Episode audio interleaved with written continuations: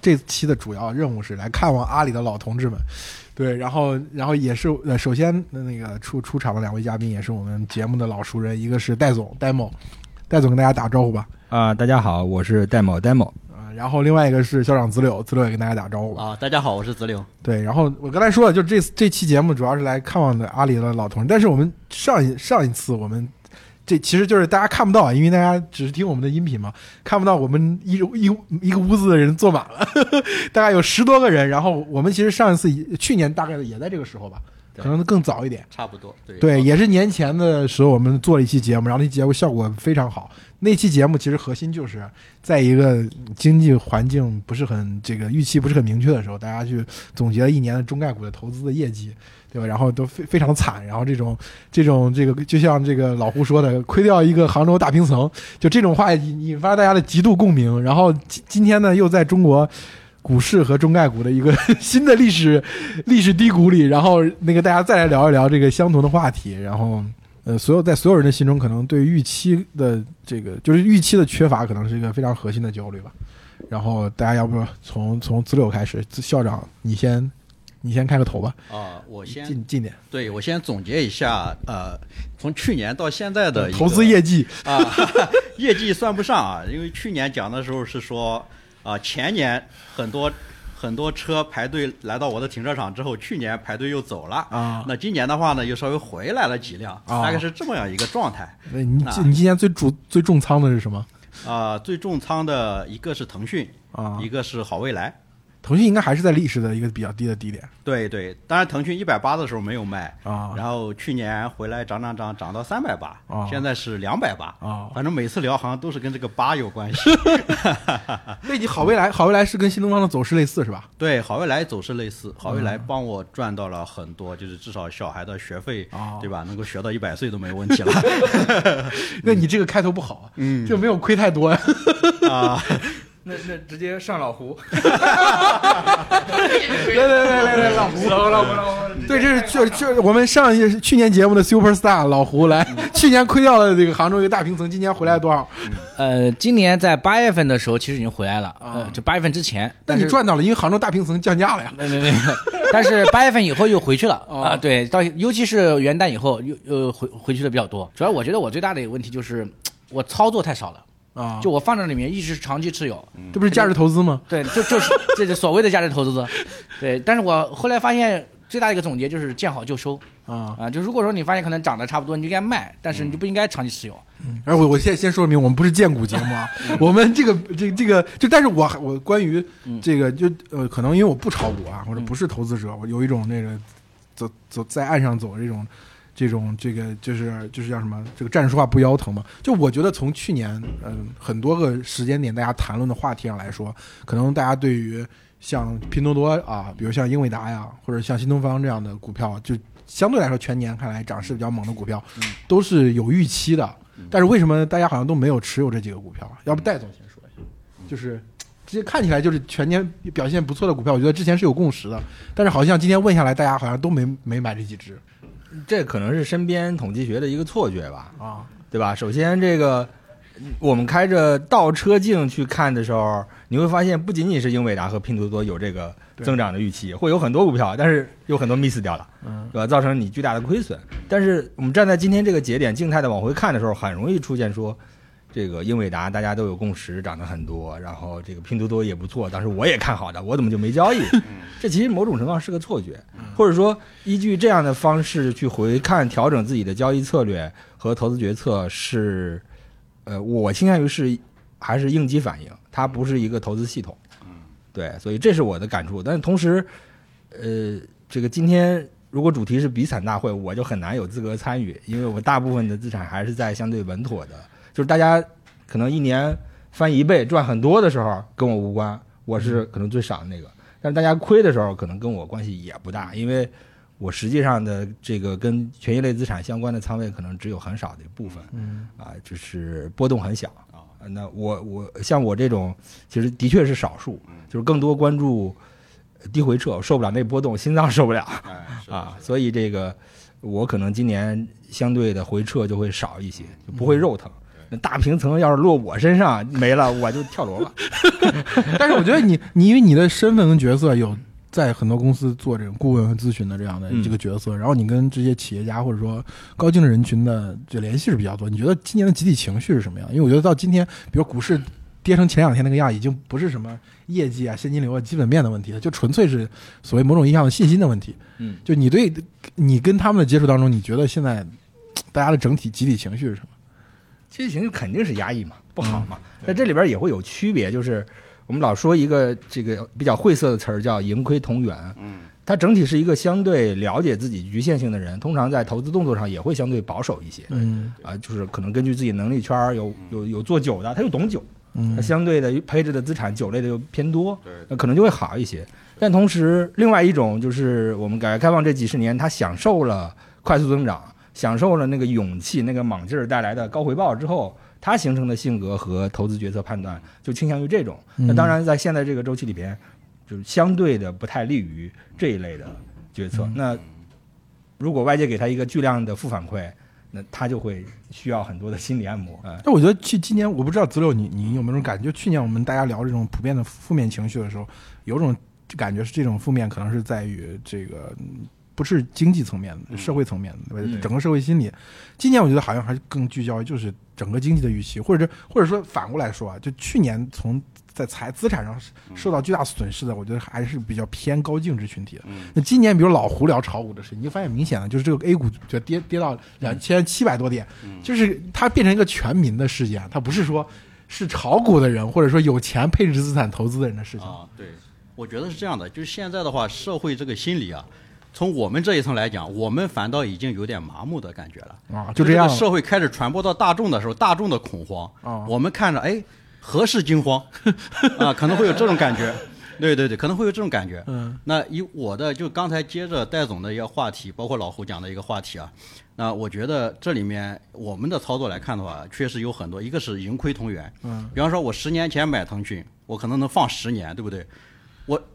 我二零二零年那个时候，如果我买腾讯，我再放着三年不动的话，那可能就是完全错误的选择。嗯，但是那你现在调仓会比之前要频繁吗？呃，我其实做不到，因为养成的这么一个操作习惯是很难改变的。啊啊，当然，你如果说老胡说原来因为我这个操作的方式，我赚了十个大平层，那去年损失一个大平层，对啊，那可能其他人会觉得可能会很惨，啊对不对？你卖惨大会的话，那一定会觉得大家喜欢听这种故事。但是实际上，如果按盈亏同源来看，一个长的操作周期来看的话呢，呃，可能在座的还是享受红利的这个更这个收获感会其实还是有的，还是更多一点的。但是呢，就刚才像戴总讲的另外一个问题，就是我们的风险控制能力其实不是很好，因为尤其是我身边一些阿里的同事，他们可能。就阿里的股票，然后或者是房子，因为这两个同时是下跌的，那甚至再上一点杠杆，因为前几年券商一定会跟你讲嘛，那这些股票一定会涨的，那你用我的杠杆啊，加点钱什么的，那我身边这种中年返贫的这个这个样例其实是蛮多的，嗯，但是这个样子对，啊，以我自己个人现身说法来看的话呢，就是所有的这些操作，前面让我赚钱的这一部分，可能这几年会让我亏损，但是因为前面因为我的保守。没有赚到特别大钱的那一部分，导致这几年让我不会说伤筋动骨，嗯大概到你指的是哪几只股票没有投资啊、例如说英伟达，啊我其实可能买进了一点，马上卖掉了。啊？那为什么呢？就如同说十年前我买特斯拉的时候，买一点也卖掉了。买一点，他给我赚到一台车的时候，我在想差不多可以卖了，对吧？嗯他给我赚到两台车的时候，我完全就拿不住了呀。嗯你肯定卖掉，到最后他可以帮我赚到十台车的时候，我就在那边望洋兴叹。嗯那是因为自己因为对他的了解，或者你自己的个性，或者你什么的这些东西，决定你只能拿到这么多。但是我觉得你你们的这个不焦虑的，或者嗯。说看起来比较心态比较平稳的一个很重要原因，你你们已经从阿里离职很多年了，这个嗯。社会财富的这早早就完成了这个积累，然后前面已经赚的挺多了，然后今年比如说就像你刚才举的例子，赚了九个大平层，亏了一个就还好。嗯。对，我但是我觉得可能得我们得参加，我得邀请两个阿里在职的同学，啊。就他们还还有另外一种焦虑，就是这个打，就是跟这个竞争对手打仗的打不赢的这个焦虑。对，今天今今天这个前半段我们的主题就是关爱阿里老同志，然后最重要就是你现在还在职嘛，你对这个整个我我我股市是比较惨的，嗯。呃，但是惨可这个，因为我二零二二年也比较惨，二零二三年发现更惨，但是我现在也比较麻木一些，就跟他说的一样，其实我比较麻木，但是对麻我我可可平静了现在。我这我真的我我大概二零二二年腰腰斩，二零二三年腰斩，但是我本来资产也没那么多啊，因为我我又不是很早期的阿里员工嘛，对吧啊？我记得你去年的时候说一句特别经典的话，就是说股市涨的时候觉得吧上班吧就随便上上而已，现在不行，得努力工作对我我现在是一 一直是这个心态，所以呃所以对工作还挺还挺努力的。呃，其实我们在之前就是这个节目录开始之前，我们已经吃了一顿饭，大家也其实已经交流过一些东西。就是你作为在职的，你觉得阿里现在内部的集体情绪是什么样的？就跟投资不一样，投资或者说大家都都觉得过去两年时间大家都不容易吧，哪怕亏一点，觉得大家都亏，对不对？但是阿里，你看着眼看着拼多多呀、字节呀，对吧？往上往上走，而且这个机会当时也是有机会的，你会有什么不一样的心态吗？OK，记得把我名字剪掉啊！我 我说记得把把我名字剪掉，我可以我我对对对对某人对吧？我倒没有心态上的变化，只是说因为你要面对一些一些情况的时候，你要承认。就有些人是因为运气而踩上风口，对吧？如果你没有踩上，你首先承认那些人是运气好，同时要承认自己其实其实挺愚昧的。你就说你就是因为你没有去做那些重大的选择。我觉得人生就是这样子，就是说人就像芒格说一样，你人生一共只有二十张卡，对吧？二十个洞。那如嗯因为很多人因为惯性，你发现尤其是阿里的很多人，他可能包括我自己，因为你在你发现一些。一些上帝给你打电话的时候，你发现了一些个机会，但是呢，你并没有去去按那个按钮，嗯，对吧？那当时，但是你没有按那个按钮的时候，你现在就要坦然接受，可能自己就是因为认知不足，或者自己因为某些欲或者勇气不足，某些原因，你就是没有去按那个按钮。嗯，其实理论上，比如说像拼多多崛起的时候，或抖音崛起的时候，我是很有强烈感知的。只是我一想啊，去上海对吧？我换一家公司，我说好像阿里也不你可以说一下你刚才的阿感知。阿里也不差，那对对吧？你可能就是个个就没有，嗯、感性上觉得，哎，就算了吧。你没有理性的去判断说，因为当你理性的去做判断，你会觉得，哦，当你人生三十多岁的时候，你发现你没有那么多的可以按按钮的机会的。我我我我觉得很多人可能包括我，并没有去理性的。非常谨慎的去判断这个，当你发现一个新崛起的新公司的时候，你到底按不按这个按钮？对我我我，所以我我我我我没有任何的不爽或者之类的，我觉得就是自己当时可能还没有养成一个理性的、慎重的做重大选择的习惯。阿里在二零一八年之前对拼多多是没有签竞业的，大部分的员工是对、嗯对这个对拼多多是没有竞业的，然后导致很多人就去了嘛。但是当时当时高层其实对这个事情的理解是不一样的，对，包括你自己说你你在菜鸟可以看到非常明显的拼多多的单订单量的这种高速的上涨，嗯，对吧？就是你觉得这个东西，你有没有一种就是你发出声音也没有人听到的一种困惑的感觉？我我没没没有这个困惑，我自己没有这个困惑，因为我觉得很多人看到了，对吧？就呃也不是啥新奇的事情，很多人可能看到那家公司比较飞速发展了，但是大部分人可能就是打工人心态嘛，嗯，对吧？都都是打工人心态，呃呃，对方崛起成长很快又怎样呢？对吧？觉得回顾过去几年，还是有点觉得阿里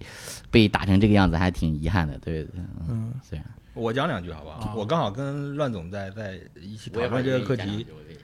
嗯，讨论了很久。其实，呃，我们今天看到的现状是，阿里股价跌下来了，被拼多多反超了。呃，但但埋下这个根儿，可能要追溯到很早以前就开始了，从很早以前的战略决策。我们在倒推这个这个阿里衰落的原因的时候，很容易去归因它我们体感到的一些它组织能力衰退里边的人人浮于事等等一系列问题。这些其实在我们逻辑上都会归为组织能力的衰退，但组织能力衰退其实就是背后的零。那核心是你的关键的业务决策判断在哪些年做了哪些判断，这些判断 miss 掉了，跟国情、跟局势、跟这个整个市场的发展不一致导致的。那我们会可能追溯到一些线线索是上市前后你的这个关键的业务决策，然后人才策略等等都跟未来真实市场发展的趋势有偏差。我们可以去可以看到，一四年、一五年、一六年、一七年有大量的去回归那个那几年做的这个所谓的战略决策和组织变革对吧？包括那几年到底进了多少的人，增加了多少的业务线，做了什么样的调整，希望得到什么样的结业务结果，最终达到了什么样的业务结果，都能够看出来，很多错误的判断是在那一刻建立的。但这个就你觉得不是不是某一个角色，是那那那段时间普遍的角色都处在一种你觉得是一种无意识的状态，或者事后我倒不觉得是无意识的，你会发现人是呃，上一个时代给你带来巨大的成功，它会变成一个新的枷锁，放到你心里，让你产生所谓的傲慢，不再实事求是，呃，产生很多的这个这个有点务虚层面的很多的东西，这些逻辑都会影响到你去做关键决策。嗯。啊。然后这种文化又会进一步侵蚀你的，就是我们说的不那么准确一点，侵蚀你的组织。嗯那这个组织能力的衰退又会反过来影响你的所有的业务决策，都达不到目的。就局部竞争的时候，本地生活你也打不过，对吧？大文娱虽然是个比较糟糕的选择，但是大文娱腾讯同样做大文娱就做的比你好啊，对吧？说白了，爱奇艺做的也比你优酷好啊，嗯这都是局部的一些。那大的选择和局部的一些都差，那最终导致了今天我们看到一个八千六百亿的变成了一千八九百亿，对吧？这样一个一个情况，到底是拼多多做的多好，超过了阿里，还是阿里自己做的更差？嗯这这这是其实辩证的看的。我们不看抛开拼多多，不要拿它当类比物，我们就看阿里为什么从一家八千六百亿的变成一千八百亿、一千九百亿的一家公司，哪儿做错了？感官上我们可以找到很多表征，就像刚刚这个老同事们分享的，呃，内部对拼多多这样的竞争对手的不重视，对不对？好好比这个当时很多老板都会说战略定力，对吧？就关注于自己要做的事情等等这些东西，这些东西背后都有归结到某个词，就是傲慢，是我觉得我是牛逼的。对吧？人定胜天，因为相信，所以看见，等等一系列东西都在发酵。嗯这些东西归宿都会归宿到 PC 互联网时代，阿里为什么成功？这些成功带给了整个阿里的核心决策层什么样的信念？这种信念塑造了他的成功，同时又造成了下一个时代，他排挤了哪些人才，嗯造成了哪些关键业务决策的失败，对吧？研究这个事情，梳理这个脉络，其实有很多的线索，很有意思。它一定不是二零二零年疫情开始到这三年整个股价下落的时候，你看到的那些表征，一定不是这些表征，全是很多年以前那那些埋下的种子。那你刚才说你要讲啥？你讲呗。OK，我顺着那个 demo 的话，我也从我的视角补充两个关于策略跟组织这两个点的我个人的观点啊。比如说，第一个说策略，我觉得就聚焦这两个字儿，我觉得是一个也是个神奇的永无止境的事情，对吧？不管乔布斯做聚焦，说把产品线砍掉，就阿里也一样。你现在回顾一下，我们真的有能力去去在二零一五年、一六年，在你最忘乎得意的时候去做那么多业务，真的有什么大润发、什么银泰、盒马，呃对吧？呃，饿了么、大文娱，我们真的有能力做这么多事情吗？我觉得我的对吧？我我觉得，呃，因为你越这样的扩张，其实其实。对，我我觉得就就像以前的通用一样，我大家没有人可以去有能力去做这么多事情的。我我就对我我我就这是关于策略上的，对对对对对对，我的第一个小点想说的，嗯，我觉得策略上的第二个小点是说，我之前看过呃一个东西，我觉得对我还挺 touch 的，发现我们的淘宝小二就等于行业 KA 小二，嗯你是没有对那些真正的行业的价格力供给的的运营能力的。嗯。我们是不拜访那些真正有供给能的那些东西的，我们是维维护的 KA 品牌小二啊明白。所以呢，所以你说你说做价格力，发现价格力是它是也是一环套一环的呃能力，嗯。包括你的供给是怎么，你的你对各个不同行业的供给能力的哎，我我我我打断一下，就是这个说说的意思就是，就是阿里的核心的运营能力还是在品牌那块儿，对。它没有深到供应链那儿，对。对吧？所以当想打价格战的时候，你发现你还还是还是找那些头部已经跟你合作很久的品牌，对，沉不下去，嗯是这个意思对吧？供给需求以及供需匹配的流量分配不是的东西，，那你如果这样说话，是不是意味着一环套一环的。我知道，知道就是如果你把它呃把它变成它不是一个单一因素引发的，它是一个它是一个整体，嗯，那意味着是不是阿里的衰落是不可避免的？就是你没有办法，你它如果是一个环节出了问题，我们会解决这个环节的问题，然后你会发现这些所有的环节都不存在，那你说就没办法在阿里体内去做到，就只能另起炉灶，是这个意思吗？我觉得就是这个，因为今年有个事件嘛，就就是就是前段时间那个市值上面嘛，对大家有好像有一个特别大的一个心理冲击，对吧？嗯就大家会发现说，你阿里巴巴除了电商的基本盘，还有那么多的一些子弟一加六加 N 嘛，对吧？你合在一起，你的市值一夜之间被拼多多反超嘛，对吧？嗯这个可能今年就因为这个事件导致那段时间大家对反思也好，总结也好，对吧？我觉得各个层面什么聚焦啊、组织啊，然后还有那个比如说那个呃，对于宏观经济的一些判断，消费升级、消费降级，我觉得这个分析可能很多啊。那我觉得可能也没有什么好补充的，坦白来讲啊。但是我觉得就是就是看起来就是我有一个印象比较深刻的就是说，当时我那时候还在阿里的时候，那个时候普遍的一种调性说是阿里对吧？良将如云，对吧？良将如云，那个时候就是觉得，就是觉得大家都很牛，随便我拉一个那个一条线，对吧？那都是响当当的人物，江湖好汉，对吧？就是这种感觉。对我去了之后，我就发现说，这个是一个完全不一样的一个公司。对，就是就是你在就是呃，拼多多很那个呃效率很高，对吧？但也有很多不好的，对吧？比如说有一个叫做厕所门事件，我不知道有没有，就是拼多多有人上厕所的就不行，然后就就就就大小便就随地就就那个就就那类似那种，反正也不太好的，对吧？但是就是我就真的能够体会到，就是说。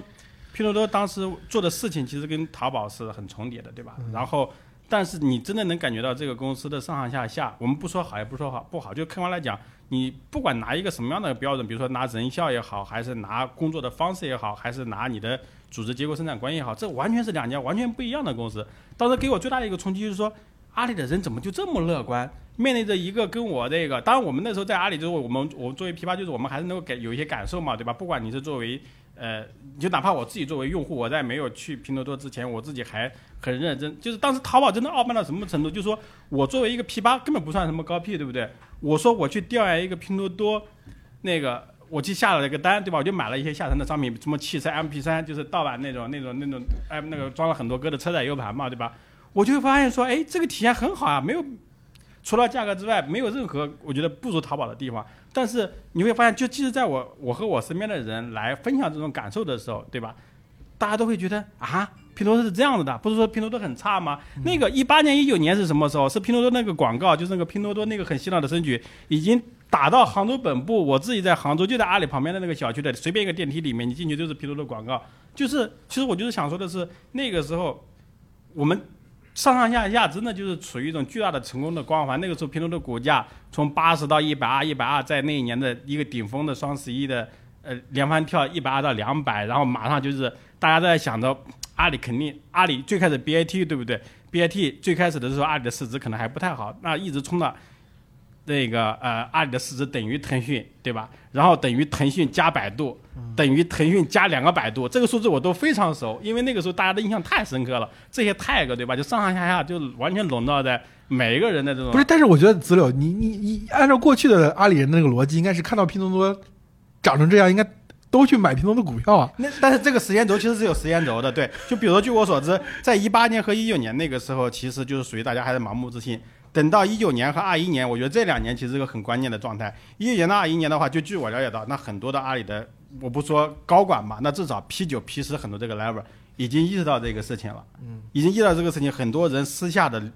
他已经在开始买拼多多的股票了，就包括我自己，我在到那个阿里，因为那个反正也不违规嘛，对吧？我再去。我在去那个呃，我在我在那个人肉过去之前，我就已经开始买入了拼多多股票，二十多买的。对，那个时候有，但是到一九年和二一年这个时候就会有越来越多的人买。但是这个时候我觉得就是另外一个故事了，就是一九年到二一年的时候，这个时候可能拼多多已经对阿里造成很大的威胁了。嗯。但是这个时候为什么没还没能够及时的？就是宁可买股票也没有反应。对，就前段一九年之前，我觉得是很典型的，就是看不上。我到我我我刚才吃饭的时候跟你们讲嘛，内网上有个帖子很神奇，就是一个 HR 写的，是说稍微 review 一下在里面，就是。他会觉得很多人，他看他已经看到了很多 P 六这种很基层的员工往拼多多去走，那个时候也不发起敬业，然后在内网呢还还有一种态度是说，这个人，对吧？有点类似于说说的不好听点，就有点类似于阿里的叛徒，阿里对大家的福利待遇这么好，你居然去进队，对吧？这种人万一有一天干不回来要回来，我们是坚决不要这种人的。但我觉得市场情绪也比较重啊，最近老马跟蔡崇信还是在回购，就说阿里。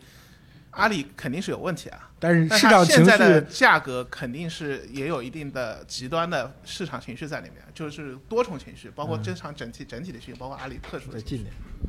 来，你你你再多讲点嘛？你为啥觉得有市场情绪？算过账吗？啊？算过账吗？我没有特别财务上的。那戴某说，算了账，结果是结论。您那算账结论，结论是现在还是贵是吗？对，就还是就是贵。对的，那那这是另外一个角度。但是但是我觉得就是说。因为市场很容易，就是说它就在好的时候往过热的地方跑嘛，那在嗯差的时候它有也有过度的悲观嘛。嗯那就是说，其实这阿里最硬的一张就是说它淘宝的基本盘，就是我前面说到的那些上网的妇女，对吧？知识妇女女装板块，嗯守不守得住？就对李佳琦的用户、忠实粉丝们守不守得住，对吧？嗯这这是它的一个硬仗。对，这里边有一个，我们现在看，嗯，阿里上市之后投资的这些业务，我们大部分专业的投资人都不会给它估值嗯啊、可能核心看的还是中国商业和云啊、云的业务趋势可能这个不能讲名字啊，他肯定比我清楚。那核心的中国商业其实是大的基本盘，中国商业的部分，我们看它的呃利润的话，现在的 PE 其实是非常非常便宜，非常非常划算的。但这是静态的看嘛，嗯如果它衰退呢？嗯，那今年的便宜就是明年的不便宜，后年就是昂贵了。那谁能判断它不衰退？这个核心判断怎么做？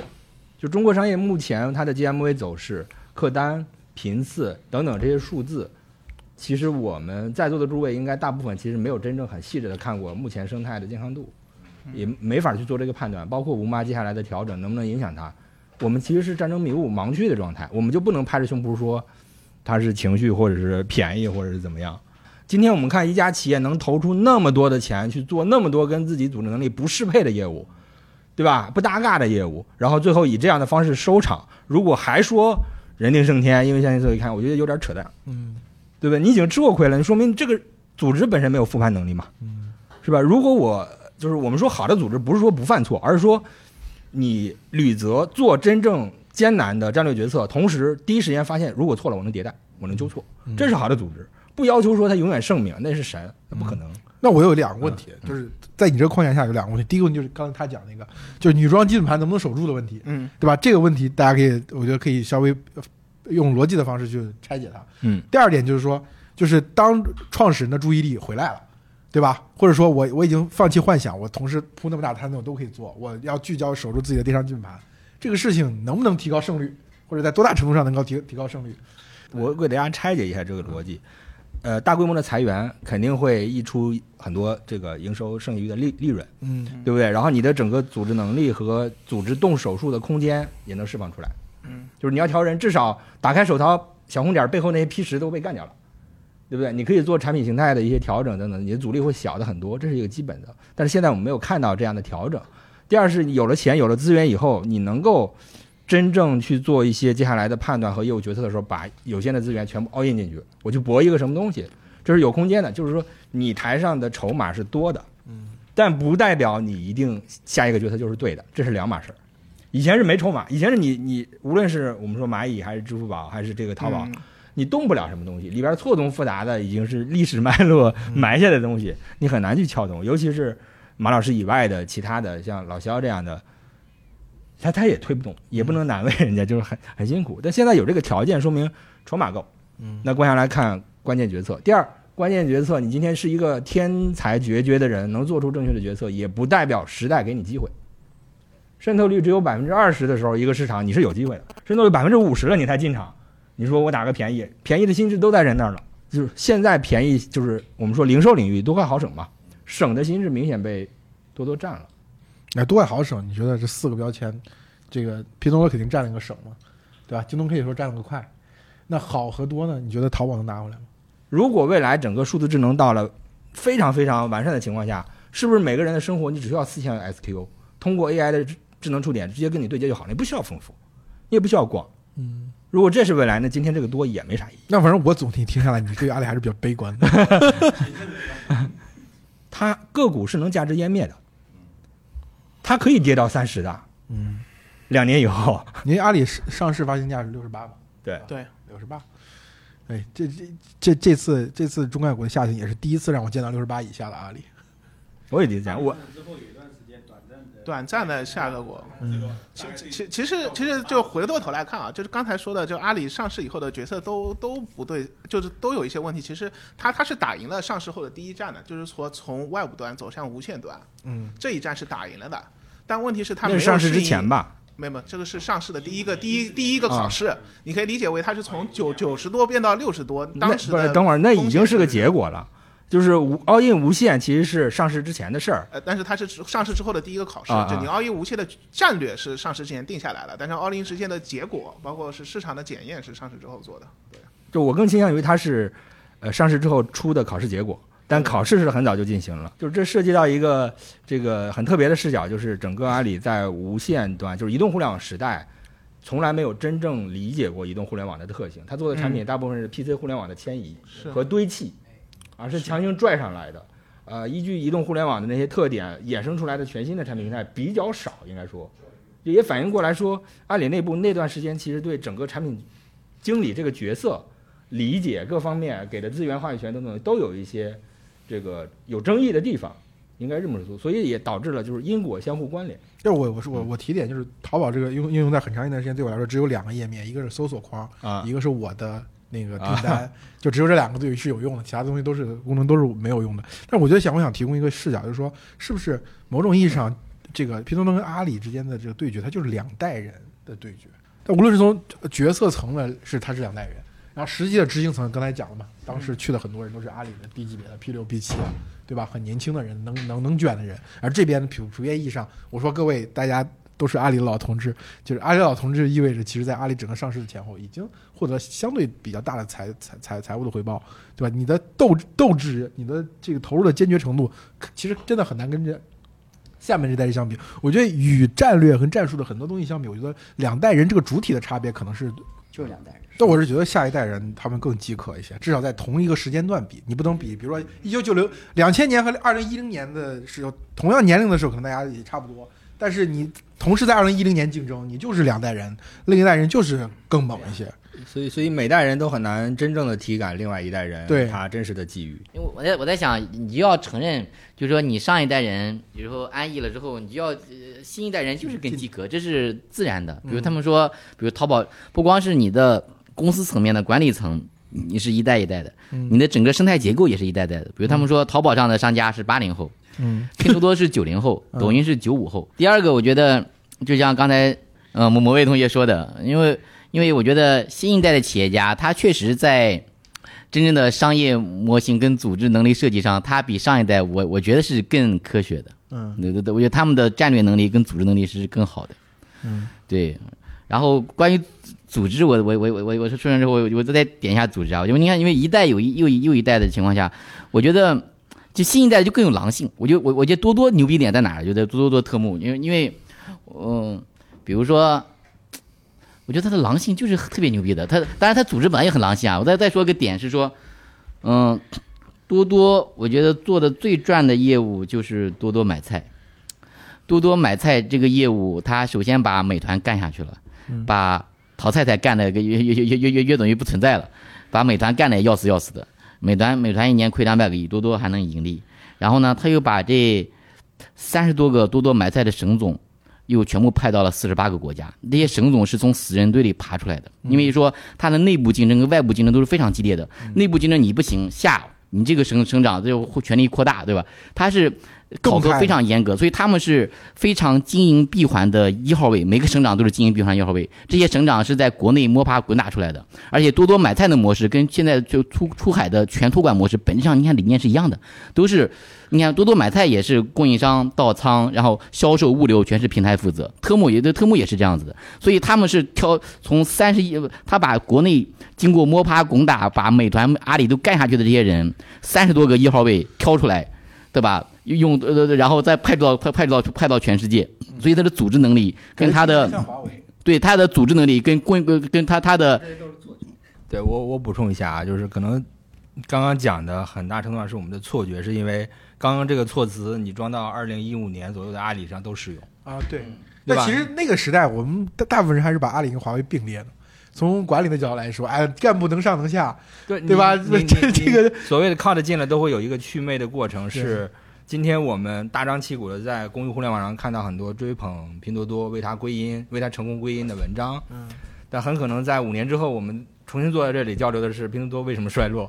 对吧？这个问题就是。一家公司一一家一家公司成功的原因，它其实是踩中了时代的某个正确决策，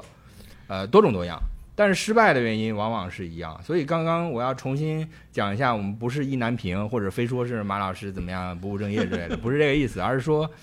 呃，我们已经是一个局外人，我们更多的是以观察者的视角去为一个衰退的旧王去梳理一些坐标，为后来人可能有一些警醒吧，就是他是在哪些关键节点上带来问题，这些问题其实跟他的成功经历是相辅相成的。你不是如果或者穿越回去再怎么样做决策，就怎么样能解决掉的，更多的是我们让大家都看到一家企业真的要活一百零二年是多难，嗯对吧？大家都是组织有一个熵增的过程，然后人有一个傲慢的过程，成功了之后，嗯然后有多大程度上多牛逼的人能真正避免这样的事情，很难。如果我们整个公共互联网是在执着于去塑造传奇故事、塑造图腾、塑造马老师这样的偶像，我不觉得这是一个实事求是的做法。嗯是不是？这是糟糕的，至少。所以今天我们，嗯，在早几年分析百度衰退的一些原因，做错的决定。今天看阿里，可能未来又不知道谁了，字节还是什么？字节现在也有大公司病，也有一堆了。嗯啊，有人调侃说是阿里传过去的，反正怎么样都好，对吧？就是我个人其实我能看到这个视角，我也能理解它。只是我们一直说战略一定是前面那个一，其他的后边全是零。就是所谓组织能力、人才属性等等一系列，包括能不能打等等这些，一定是关键核心决策上，你做对了，你就是这个叫事半功倍；做错了，就是干的全是事倍功半的事儿。你看蚂蚁在整个错过移动互联网那个被微信支付打掉之后，其实干的很多事儿，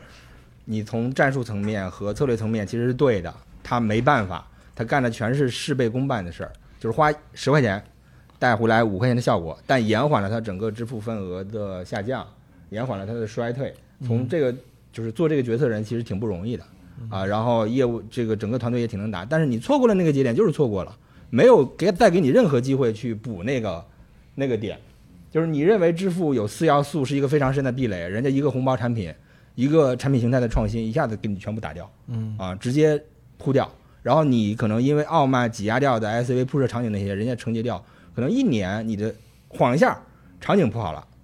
用户铺好了。嗯反过来，今天在零售业务上也是，你你认为你的判断接下来是消费升级怎么样怎么样，你做了相应的取舍，挤压掉的部分和你触达不到的人，迅速的被另外一个平台承接掉，以合适的产品形态承接掉，迅速完成交易。然后一旦网络效应形成，你要牵回来，成本太高了。所以刚刚其实有讲到拼多多，啊，一九年或者就是小工刚刚说的这个之后的事，其实很多两次胜负手更早是这个移动互联网普及那个阶段。阿里触达不到那波人，通过微信生态，第一被人承接了，供应端承接了；第二是百亿补贴，这两个其实我更倾向于它是拼多多真正胜负手。等到我们看到这个已经着急了，阿里的高聘们已经买拼多多股票的时候，其实已经很靠后了。然后体制内就是组织内的有识之士，其实很早就向组织部。呃，讲过了，拼多多值得注意啊，要怎么样？可能那时候拿到的反馈更多的是就是内部对自己的战略非常有信心，有判断。你说对还是错？有可能没有中美博弈，有可能这个国家持续发展，然后消费持续变好，有可能那个那个定力就是对的，就是个传奇。我是一直觉得一号位你吕泽做了战略决策就没有大问题，就剩下的其实是时代给你的反馈。嗯，就是最糟糕的，其实我看到了很多某些阶段啊，有些垂直 BO 的一号位其实不做决策，就是糟糕在他。不不履责一号位应该做的事儿，可能专注于改个按钮啊，打电话给设计师改个调色呀，对吧？就类似于这个，可能国际业务他要春节的时候改成红色呀，对吧？但其实人家国家不喜欢红色呀，人家也不过春节呀，他会自嗨，就类似于这种事儿。本质上是一号位没有履责，那这种东西其实很蚕食。时代给了你机会，一号位不履责，你也拿不到好的结果。这些都是局部的问题，最大的问题还是马老师嘛。嗯。还是马老师真正在那几年没有真正的这个去调整和纠错一些什么事情，因为我们不能奢求马老师永远对，嗯，对不对？但是这么长的时间，就是拼多多给，就是无论是电商业务还是其他的这个拓展的业务，其实竞争对手跟他的竞争都是一个漫长的多年的竞争，但是我没有看到太多有效的调整，更多的是这个这个务虚层面的啊。对我我我尤其是看到他自己在那个内网讲一句话吧，说哎贸然提出 AI 电商这个事情，我觉得这个更让人想到了多年以前的李彦宏。对，这李彦宏就是面对百度的对手非常实在的竞争上面的一些一些一些一些但但但现在执行层面应该没有特别拿那句话当当当那个，对，好在下面人没有听是吧？对对对对，因为上半年人也不知道是啥。对，同学前面的同学听看到这四个字直接提离职，后来想了想，三月份再离，谈年结束。就是我们很容易呃靠身边统计学和和身边的体感去了解，但是站在那个可能很多业务的一号位，他的信息环境是完全不一样的，他所处的经历的历史脉络和他成功之后身边到底谁在给他传导信息，因为有巨大的利益，他身边围绕一群什么样的人，都会影响他。嗯，那设身处地的想，很少有人能真正的洁身自爱到 完全屏蔽掉这些。嗯啊，所以嗯，怎么讲？我又理解又觉得可惜可惜惜，因为有可能有机会接触到一些核心的信息环境，会了解到一些。就你会发现，人也没有完人，大家都有局限性。嗯啊，无论是做公司还是自己做投资，如果能认识到自己的局限性，反而是个好事儿。别觉得自己什么都能。对，我知道，就这个这个意识到自己局限性的事情，它不是一个作为一个个体的事情，嗯而是一代人的事情。我就说，包括呃，刚才讲分成两个逻辑讲，一个是已经离开阿里多年的这个老同志，嗯然后另外一个是还在阿里的同学怎么去看这这个局势。其实本质上来说，就是你啊，就是我也我也没法提出一个非常明晰的概念，到底什么样的人是我认为的阿里一代人，对吧？就是，但是在座的人，你们的画像的一个会集合，可能会抛抛出来一个一个阿里一代人的那种概念，就是你们怎么去看待相对来说一个失去的三年或者失去的五年？我觉得并不一定是时代感有有多强，就是啊有可能就是一个新模式对旧模式的挑战。嗯但是你一定不要说这个新模式是年轻人的时代，或者新模式是那个时代，就新的时代，我觉得不完全一定。然后另外一个是，就我想说一句话，就我一直对拼多多有一个东西啊，就是百亿补贴这个模式啊，我的理解是苹果当时也是封杀各家供应商支持的，嗯，那但这个模式就大行其道了三年或者多少年，那这个东西真的是是是是是违反了一般的商业逻辑的下面的一一个比较特殊的一个事件。那这个事这个事件为什么它能在拼多多持续的做下做下去？嗯，就包括这个事情为什么？就你说这个各各方面都告告，就是说百亿补，贴，就是就是他破坏了硬货，然后。明明渠道是肯定给不出这个价格的，但他就不管是官补也好，或者私补也好，他就把这个货给备齐了。啊，对，我觉得这个模式其实是管理层是没有办法跟进的。你阿里就算看到，他也没法跟进，或者他他觉得在商业逻辑上，或者说包括上了百亿补贴的供供应商啊，除了卖游戏机是一个特殊的领域，因为这个领域本身有很多灰色地带。嗯，但是你说苹果之类的，它的供应商真的能接受吗？苹果自己肯定是不接受的。嗯，对吧？呃，这是这是战术层面的，就是你把它呃归纳起来，其实是在那个阶段，拼多多要打便宜这个心智，你做了什么动作？你不是要一定要照抄它，对不对？也就是说，呃，淘宝在早期原罪的时候卖假货、卖山寨，一去要不要跟进？我也卖假货，还是说我有别的方式去差异化的竞争？所以照不照抄，它肯定不是一个这个决策层面的问题，而是说那个时刻有人在抢低价这个心智，你在做什么？不少瑕疵。我觉得刚才他提出来一个问题，就是说这个事情啊，看起来是有点难以实现的事情，对吧？有各种各样的条条框框让他做不到，但是拼多多就是做到了。我觉得这个其实也是我们，我我相信各位在做自己的公司的时候都有这样的时刻，就是下面人会告诉你，他妈这个事儿不行，对，然后你就说老子就是要干这件事情，然后你自己跑去干了，然后最后这个事情就行了。这其实跟比如说新能源几家汽车企也是这样，你特斯拉也是，那马斯克去打个地铺他就行了，那马斯克不打这个地铺他就不行。你不能指望逍遥子去承担这个角色，他没有那个统一意识形态的能力，是不是？一堆人都不听他的呀，他怎么办？刚才讲那个就是百亿补贴，就是那个苹果那个事情啊，就百亿补贴这个事情，因为当时我们是在经历嘛，就是百亿补贴就非常好的，就刚才 demo 也讲了，的确是为数不多，可能就两个生活手，百亿补贴真的是一个非常好的一个生活手，就到现在可能仍然是它核心的竞争力之一啊。就虽然可能淘宝、京东想学，可能也学不到，对吧？然后具体到百那个就是苹果补贴这个事情呢，我觉得就我有两个事情，我觉得说我的体会啊，就第一个呢，这个我觉得这个不存在着什么就是。呃呃呃，那个好或者不好，你你怎么就做得到？好像这个事情就就不应该都做不到，好像是什么违法的事情一样，对吧？这个其实本质上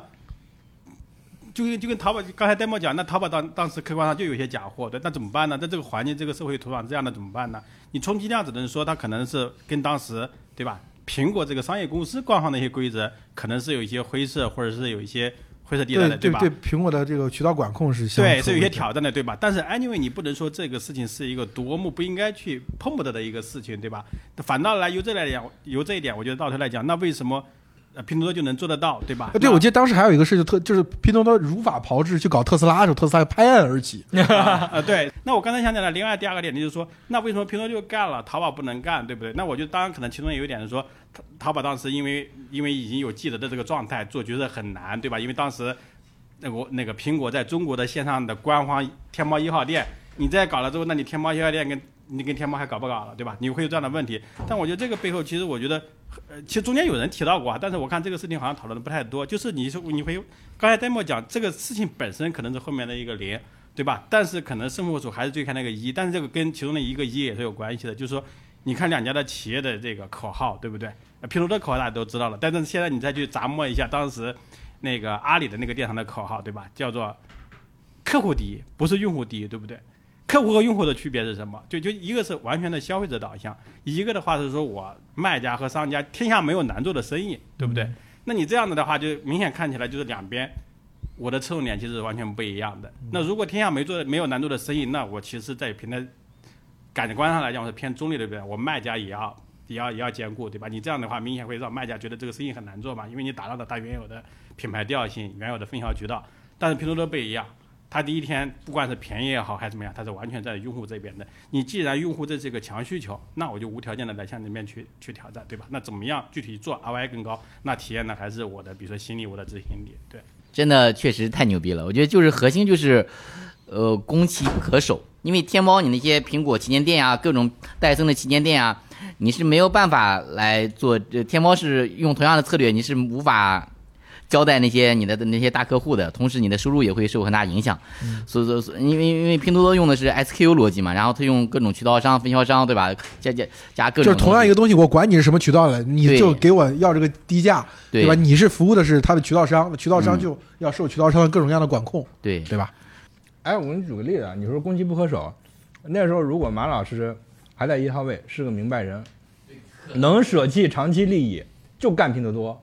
你觉得搞不下来吗？一定能，一定能搞下来，是不是？但是职业经理人没这个条件去搞牺牲长期利益，因为已经落袋为安的钱掏不出来，这是最大的问题。这个不仅仅是淘气的问题，蚂蚁也有这样的问题。嗯因，为马老师最早很早的时候就说过一句话，其实他是不会让一个做 CFO 的来这个做一个 CEO，但是天不怕地不怕，就怕 CF 做 E 对那个时候，其实这个角色他其实都是围绕着这个如何去做好这个生意啊，这个这个这个就初心嘛，一直围绕这个初心。但是当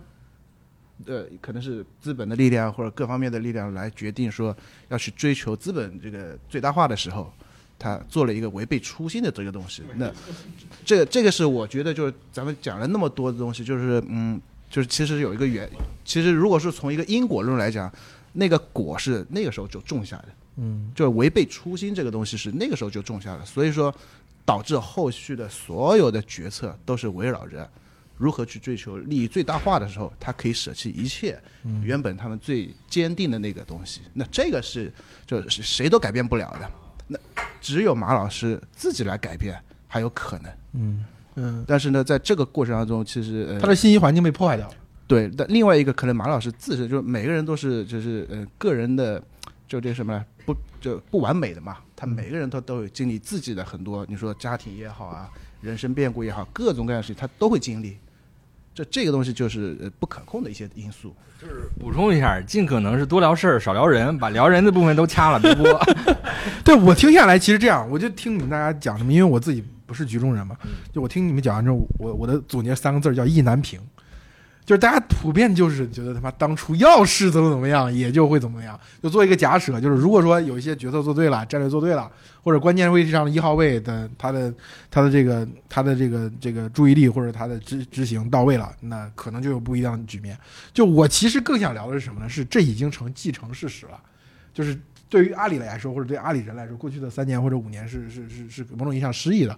而且而且我觉得这个失忆未来会扩大化，它不是说只是阿里人失忆吧？我觉得你股市现在这个样子，或者说大家普遍都要面对在经济上，或者是在某种意义上，我们没有像过去那样成功，对吧？没有那么高的增长。那后面有人比我更牛，那哪怕那些更牛的人，可能三年之后、五年之后，他也会面临同样的问题。我其实更想讨论的是，大家这五年经过了这五年之后，大家有什么变化没有？跟五年前自己的那个心态有什么变化？因为我觉得这是必然性的，就是大家可以可能从技术细节上找出哇，如果当年对吧，我们阿里或者爱人做了什么决策，做了什么对的决策，它就会结果会不一样。但是我觉得，其实长期来看，我觉得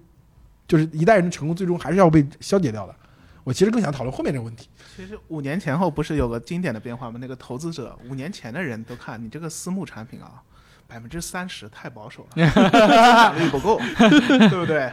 对的，都是这样的。你你至少有百分之五十吧，都不说翻倍，对吧？嗯，然后现在呢，就说啊，这个这个国债，这个或者是美债几个点很好了，五个点很棒了啊！呃，不点五个点了，三个点我觉得就很好了，对吧？对吧？咱们普罗大众其实很依赖离自己最近的那个锚定的坐标。哎哎，子友就想让你说一下，对，跟五年前自己相比，对我来一点乐观的信息啊！我最近的话呢，其实，在马总增持阿里之前呢，我先增持了一点。啊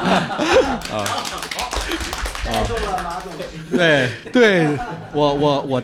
对我大概是这么样一个观点啊。没有这个内幕信息吧？呃，那倒没有，那倒没有，那没有没有，这个跟马总完全是挂不上号的。哎，呃，我我自己大概有这么一个观点，我觉得阿里现在这个这次内部的调整，我总体的评价来看，我说是互联网的一些理想主义的回归。嗯，我是这么看，我觉得前面几年，包括阿里，包当然其他同行更加功利主义，功利主义有点过头。就当然直接点名，就比方拼多多，很多东西你看不惯，当然你觉得它很牛，但是你看不惯，你觉得那些东西是不对的。这股票一直涨，但是我可能要买的话，我还要过一些道德的门槛，一些之类的东那西。不那但直到把你涨服为止。对对，直到涨到服了之后啊，服了之后你可能会后悔了，但是这个扯得有点远。就是说，我觉得这一次的调整，包括那马总的回归，有很多东西是一些初心的回归。刚才我们讲，有些地方可能初心没了，那现在初心回来了。哎，对，而且以他在中国商业整个商业文明的这个这里面的这个站位来看，那当然光是它的回归已经能让这个公司的价值能够跳升一个台阶。嗯，第二个的原因的话呢，我是在想阿里有没有说第三个增长曲线？嗯，第一个，第一个什么？第一个从幺六八八，那个那个时候就叫阿里巴巴，幺六八八到淘宝。第二个可能从淘宝到支付宝。支付宝，或者是到阿里云，反正你怎么理解都行，差不多那个时间，这两个公司都起得还不错。那第三个增长曲线，那会是什么？或者如果说中间你再有其他东西加一块儿，可能第四个或者什么，就第三个嘛，讲第三个增长曲线会是什么？老板可能对外讲是 AI 或者怎么样，但是我觉得不管是 AI 还是什么，首先它这个组织结构是在准备做第三个增长曲线。那但这个这个说的有点高了。再有第三，再有一个原因是什么呢？是因为我觉得它面临的竞争态势已经过去了最危险的那个时间点。但但那个市场这边的第三曲线，其实如果说你你你抛开 AI 不说啊，其实如果是出海的话，其实拼多多里面有很多出海的市值。嗯，就现20%在现在反而是就是说，如果说你拿出海作为一个热点，或者出海是一个看得到的我们能增长的点，其实阿里对我没有那么成功。我刚才听子柳的话，我最困惑的这一点，就是你有的东西别人都有，就是你当时提到的时候，呃，第三、第四曲线的东西，那别人都有，那别人有的东西你也没有，你比如说字节在数据上面，对吧？那么那么长的用户时长，对吧？那那那拼多多的 Tmall 在海外展出展现出来这种非常快的增长能力，你速卖通做了这么久，依托原原来这个网络做了这么长时间，你就做成这个样子而已，对吧？当然你可以说两位数增长算是比较不错的，但是你你跟 Tmall 那种爆爆炸型的增长。其实还是完全不在一块儿的，所以我就觉得没有理由，就是他当他面对拼多多，就是当然你可以有说马老师的精神价值，这个我理解，但是我觉得就他的他的一个核心的价值，其实也在于他自己的影响力超出了这家企业，就是如果他能够比如在股市里真金白银的投入钱，回购自己的企业，对吧？形成一个相对来说比较正面的效应，那很有可能经济可能会会会企稳。企稳了之后，阿里这家企业，我觉得还是受大大盘影响比较大的。比如说，我觉得拼多多这样企业，刚才呃我讲这个说，拼多多现在的市值当中有很大一部分已经是 price in 这个它的国际化这个空间了。我觉得未来很长一段时间，它跟字节跳动两家公司都不太会受国内经济形势的影响，就是这家公司的价值有对它，它今年上涨超过阿里，其实很大一部分并不一定说它是在国内开疆拓土或者国内的兴趣对对对它真的是国际化做的非常的好。哎，很有意思。我分享一个拼多多的，大家关注拼多多的话，呃，北美的在线购物渗透率只有百分之十到二十之间啊，是非常低的，受限于它的支付基建和物流。然后拼多多的这个出海，实际上大幅的没有没有侵蚀原本的这个 Shopify 和那个呃亚马逊，而是侵蚀了它原本的一元购的那个那个业务。线下线下对，它实际上在变相的中国的企业出海，变相的推动它线上购物的渗透化。对，我是觉得阿里的海外的增长没有大家想的那么差，就是是我觉得它的增长在呃国际上的增长的投入已经很多年了，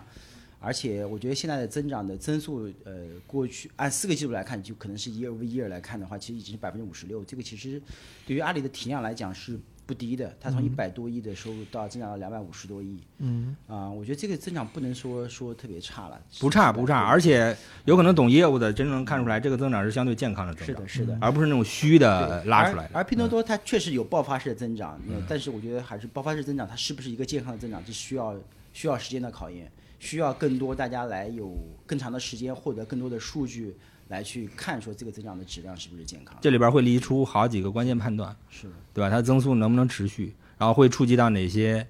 利益的对对对，包括会不会有政策风险？但是我我就我觉得这趴可以不聊，就是挺好的。刚才吃饭的时候，陈七讲了一个点，我觉得挺特别好，就是说，就是我们上一代的国际化，更多是把中国中国人或者中国的东西当做一个资料，嵌到人家的体系里面去，嗯换得人家那个体系里面的，比如啊货币也好什么。这一代我们自己出海，就是就是我们自己做一个生态系统或者一个操作系统的整体我们是高效的，我们是成品，你来适应我们，对对对，对吧？这个挺提气的。其实 就是中国，它作为一个整体，它它类似于它，我作为一个经济体，我在内循环形成了一个很正向的一个反馈，然后这个反馈是一个数字化时代或者说一个互联网时代的一个很好的一个实践。嗯它现在我们是可以把它带到海外的，但问题是这个就是我的问题，就是宏观条件包括整个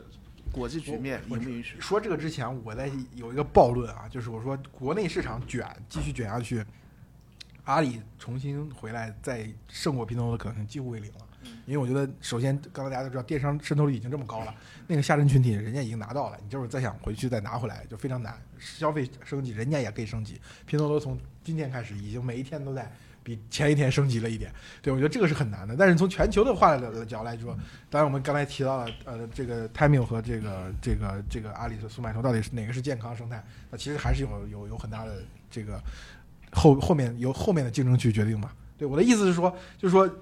从从阿里这家公司也好，还是还是各位阿里人的角度也好，就是我觉得国内这个市场其实也很难去再做出什么东西了。就是国际这个市场是不是有有有一种新的可能性？我我自己最近出去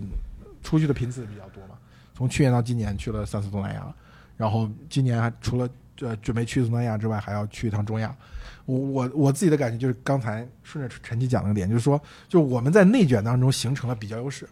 就是这个内卷。因为去年我跟黄海就是那个投那个啊消费那个对投资人嘛，就是疫情期间我们在聊消费这个事情的时候，我说我一因为当时那时候消费还是中学高这种，这个这个 对，就做消费升级啊哎，消费升级这种东西，就是当时我就说，我有一个特别困惑、不理解的一点，就是说你们这个投消费这些投资人啊，推出这些案例啊，我觉得他们都没有经过一个东西叫效率地狱。嗯，就是美国的那些，我们看到可口可乐啊、雀巢啊这些这些这些消费品啊，他们牛逼之处在什么？当年打过二战，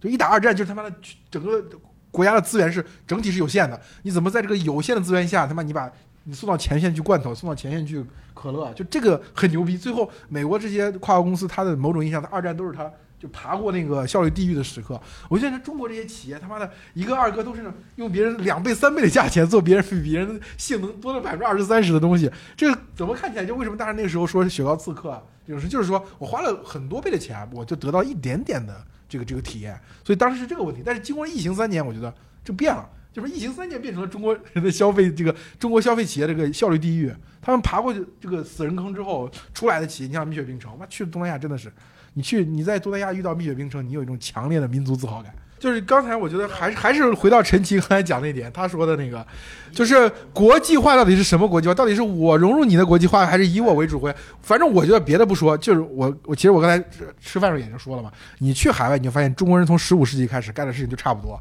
去了就是开餐馆、开超市、开卖场。三部曲，然后用户获取就多了，开始放高利贷，对吧？这这基本上在外面就闭环了。你现在今天比如说中国人出了海外，只是在互联网条件下发生变化，我先做工具跟游戏，把用户获客先先先拿到手，对吧？包括短视频拿到手之后，然后开始搞电商，把国内的货就卖出去，对吧？这个我觉得这个包括国内那些呃像偏偏偏内容向的网文、网络文学啊、游戏啊，其实这整套我觉得就是三件套。就跟过去我就说中国人开餐馆、开超市，就对你新三件套可能就是游戏、电商、本地餐饮服务、连锁餐饮这三件套，你打包再卖给人家，我觉得这个事情技术含量可能就高一些了，或者说在在中国在当地的整个整个整个运营体系下，它的那个地位就比那那个时候要稍微更受人尊敬一点。毕竟你说开餐馆、超市、卖场、卖场还好吧，餐馆、超市比较低端，高利贷比较道德上有风险，对不对？我觉得这个从从这个角度去理解，我觉得就中国人，就是我不说中国人吧，就我们在座的人所代表的普遍意义上的八零后的，在中国的商业系统中训练过的人，其实我觉得还是有下半场。干事儿的人很多，早早就默默的在干了出海这件事情。对，嗯，声音没那么大而已。对，就是所以谈论这个拼多多跟阿里的这个历史教训，